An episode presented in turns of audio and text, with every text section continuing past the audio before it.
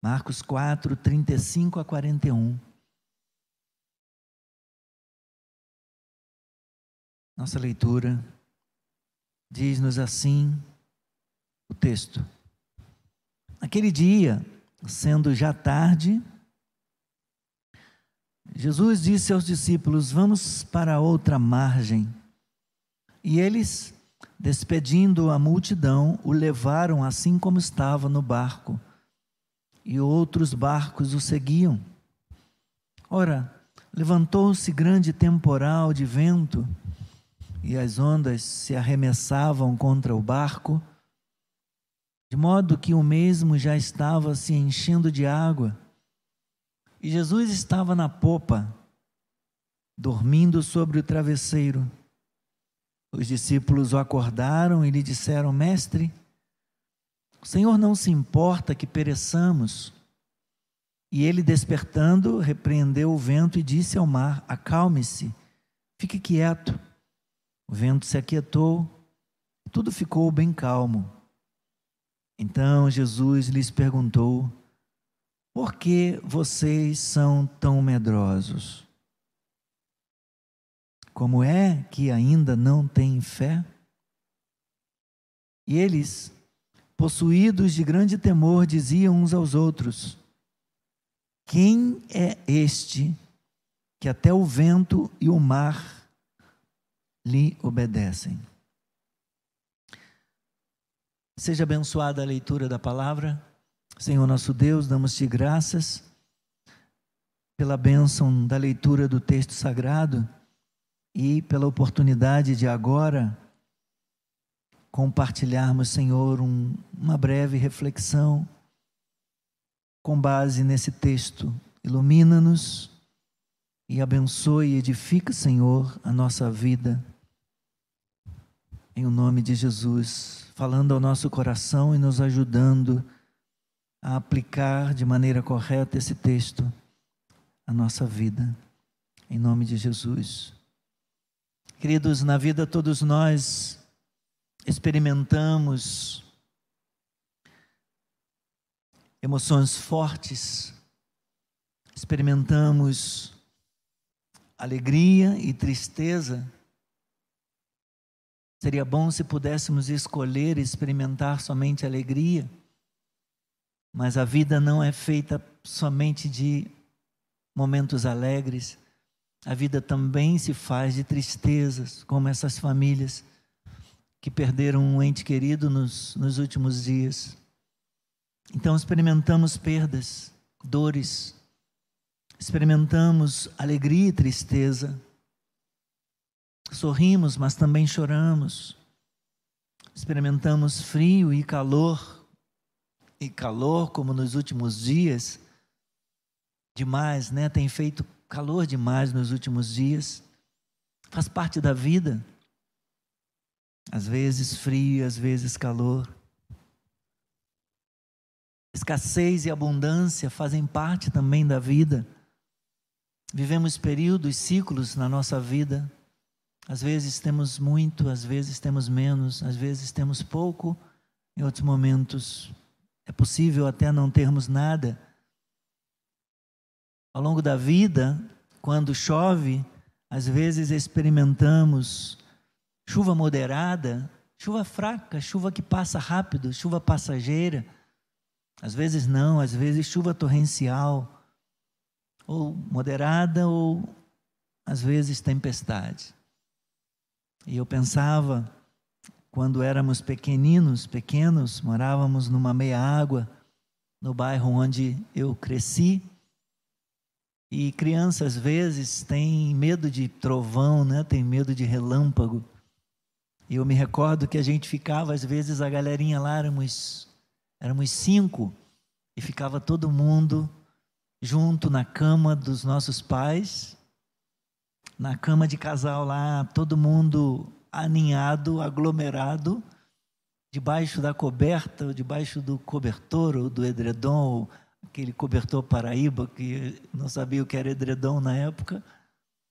E ficava lá todo mundo, e quando dava o trovão, a gente gritava, né? Porque criança adora gritar.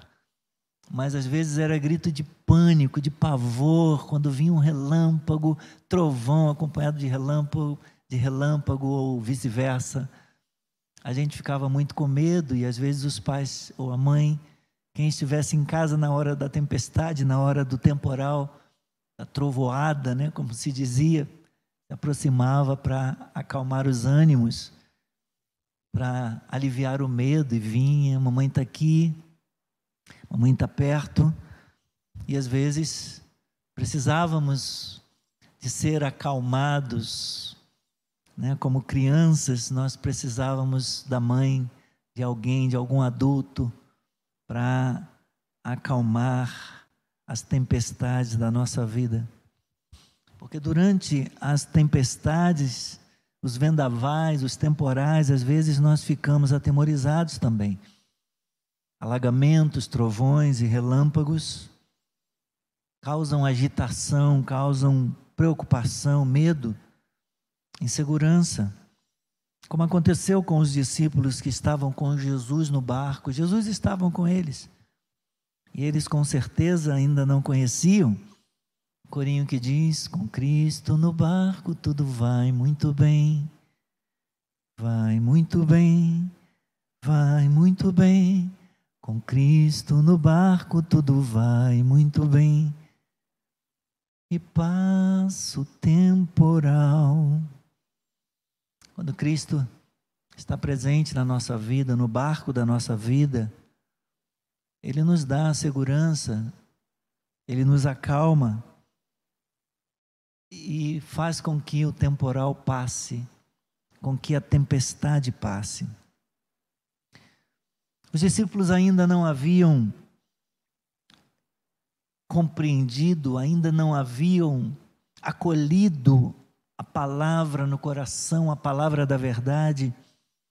Eles ainda não haviam internalizado no coração e crido na verdade sobre quem é Jesus. Quem que estava com eles ali no barco, no meio da tempestade? Quem é eles? Quem é ele? Eles ainda não haviam entendido que ele não era um simples, um simples milagreiro, um, um simples realizador, operador de milagres. Aquele que estava com eles ali no barco. Esse reconhecimento de Jesus como o Cristo, como o Messias, o Filho de Deus, só viria mais tarde, algum tempo depois, está registrado lá no capítulo 8 por Marcos, no versículo 29, aquela experiência, quando Jesus pergunta para eles quem que as pessoas dizem ser o Filho do Homem. E eles responderam, uns dizem ser Elias, e começaram a dar várias respostas. E Jesus perguntou: E vocês? Quem dizem que sou? E Pedro respondeu: Tu és o Cristo, o Filho de Deus. Tu és o Cristo, o Messias prometido, o Filho do Deus vivo. A falta de entendimento deles é um tema presente ao longo ao longo do Evangelho de Marcos, então ainda levaria um tempo para que eles captassem, para que eles compreendessem e crescem nessa verdade a respeito da identidade de Jesus Cristo. Jesus é mais do que um grande líder, Jesus é mais, muito mais do que um mestre apenas ele é muito maior do que apenas um operador de milagres. Jesus é o Senhor, Ele é o Senhor, Ele é o Criador e sustentador do universo. Ele é aquele que tem toda a autoridade, aquele que recebeu da parte de Deus todo o poder no céu, na terra e debaixo da terra, aquele que sustenta a criação pela Sua palavra poderosa. Os discípulos ainda não haviam compreendido e entendido isso. Quando Jesus repreende o vento e as ondas, a tempestade demonstra maior reconhecimento e submissão à autoridade divina, maior reconhecimento e sujeição ao poder divino de Jesus do que os discípulos dele.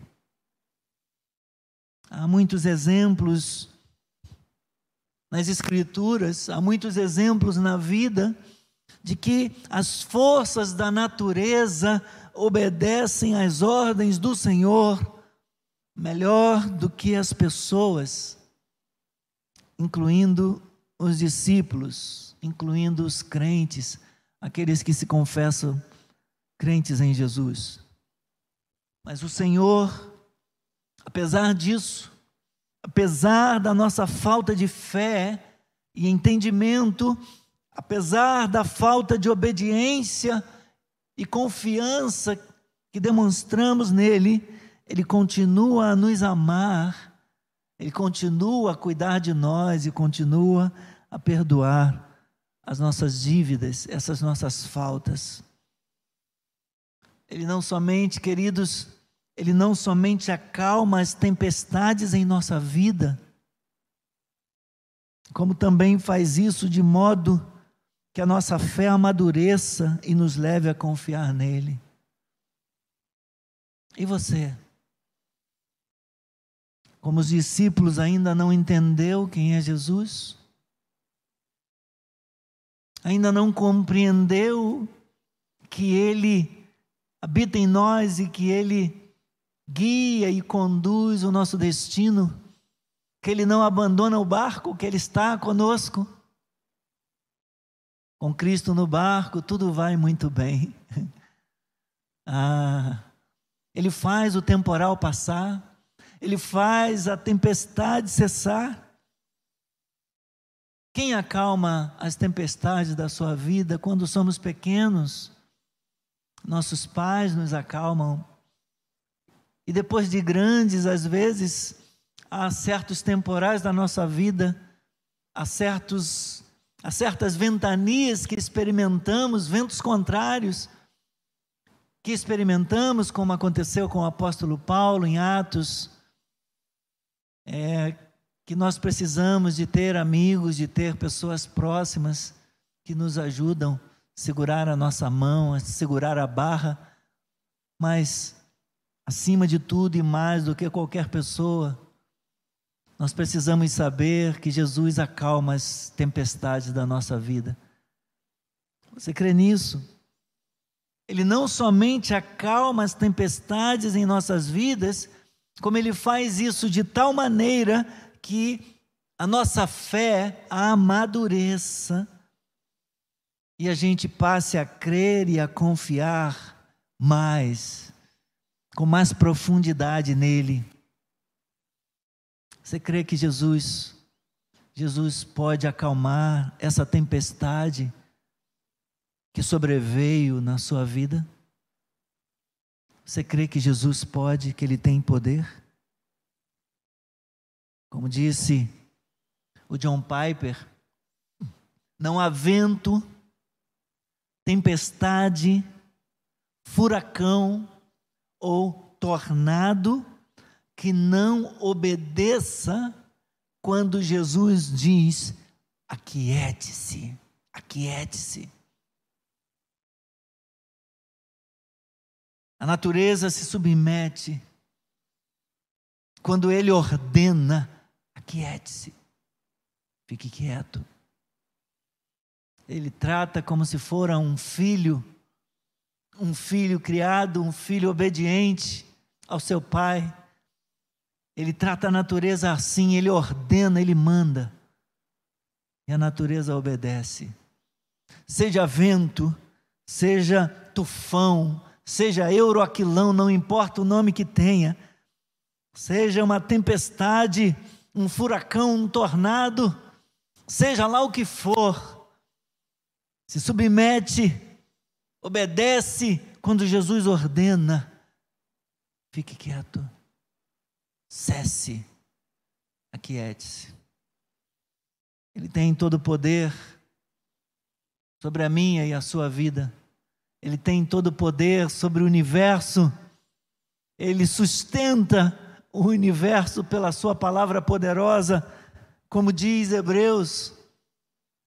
Como diz Hebreus lá no capítulo 1, é Ele que sustenta o universo pela Sua palavra poderosa. Você crê nisso? Você crê que Ele tem poder para acalmar, para fazer cessar, para resolver esse temporal, essa tempestade, essa adversidade que se levantou na sua vida? Creia nisso. Jesus tem todo o poder e Ele pode ordenar hoje sobre a minha e a sua vida a circunstância adversa, Ele pode ordenar: aquiete-se, acalme-se. Vamos orar? Vamos orar. Oh, nosso Deus, bendito seja o teu nome. Nós começamos, Senhor, com a leitura do Salmo, dizendo que o Senhor é a nossa luz e a nossa salvação. A quem temeremos? O Senhor é a fortaleza da nossa vida, a força da nossa vida. De quem teremos medo? Mas a verdade, Senhor, é que ao longo da caminhada, ao longo da nossa peregrinação neste mundo, suportamos adversidades, enfrentamos ventos contrários, todo tipo de oposição, às vezes perseguição. Ó Senhor, que se tornam verdadeiras tempestades na nossa vida. Parece que o mundo está desabando sobre nós. Tememos, nos amedrontamos, ficamos agitados, inseguros. Oh Senhor, mas precisamos de Ti, precisamos de Ti, como os discípulos, Senhor, como os discípulos precisaram. E sabemos que o Senhor se importa, sabemos sim que o Senhor se importa, mas também sabemos que o Senhor quer que creiamos em Ti. O Senhor quer que vivamos pela fé. Oh, Senhor, Tu queres que não tenhamos medo. Por isso, Senhor, confessamos nesta noite, nós cremos em Ti, nós confiamos em Ti, que Tu és aquele que intervém, que Tu és aquele que tem todo o poder nos céus e na terra, sobre tudo e sobre todos. Que Tu és, Senhor, aquele que não somente tem poder para acalmar o mar, tem poder para aquietar o vento, tem poder para acalmar as tempestades nas nossas vidas, mas que tem todo o poder para fazer isso, de modo que cresçamos, de modo que amadureçamos na fé, de modo que passemos a confiar em Ti profundamente, Senhor.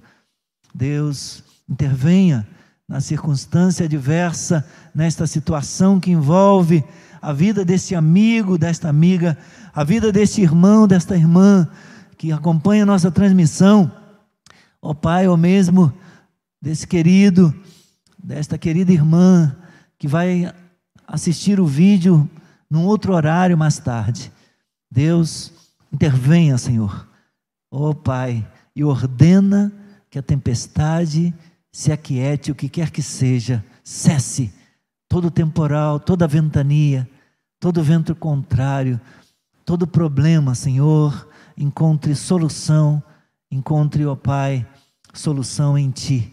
No nome, no Teu nome, Jesus Cristo, nós oramos agora com confiança e bendizemos o Teu nome e te damos graças.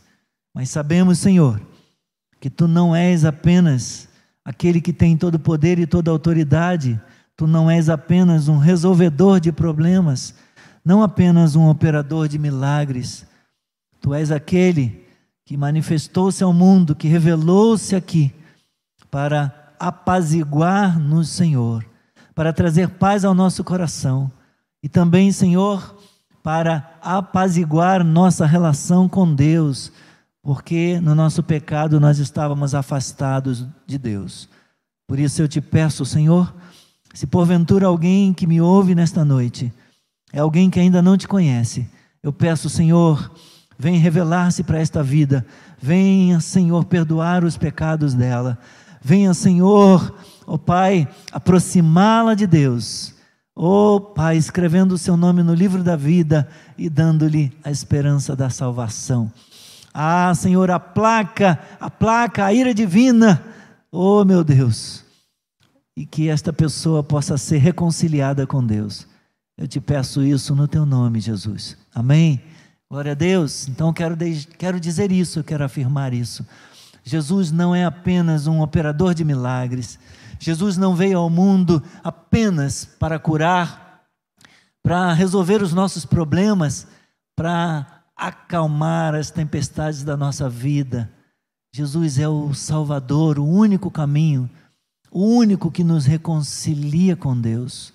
Então ele veio ao mundo para oferecer a sua vida, derramar o seu sangue na cruz, e mediante a oferta do seu sangue derramado, ele então oferece vida eterna para todo aquele que crê. Você precisa crer em Jesus. Você não precisa apenas de um operador de milagres. Você não precisa apenas de alguém que acalme a tempestade na sua vida. Você precisa de perdão dos seus pecados. Você precisa de um Salvador pessoal. E é isso que Jesus é. Isso que Jesus veio ser. Salvador. Creia nele. Confesse-o como Senhor e Salvador da sua vida e viva. Procure uma igreja, procure uma igreja para que você possa aprender a palavra, para que você possa ser batizado e você possa caminhar, andar na presença de Deus daqui para frente. Que Deus abençoe a tua vida. Eu me despeço agora de todos vocês, desejando uma noite maravilhosa. Que Deus os abençoe rica e abundantemente. Fica o convite para quarta-feira você participar com a gente das lives. Segunda, quarta e sexta nós temos uma live às oito da manhã no Facebook, live das Igrejas Cristãs Nova Vida, do Jardim Alvorada em Nova Iguaçu e de Teresópolis. Você é nosso convidado. Acompanhe as nossas lives, participe dos nossos cultos, assista às nossas transmissões, baixe o aplicativo da nossa igreja, vá lá na, na loja da Play Store ou do Google Store.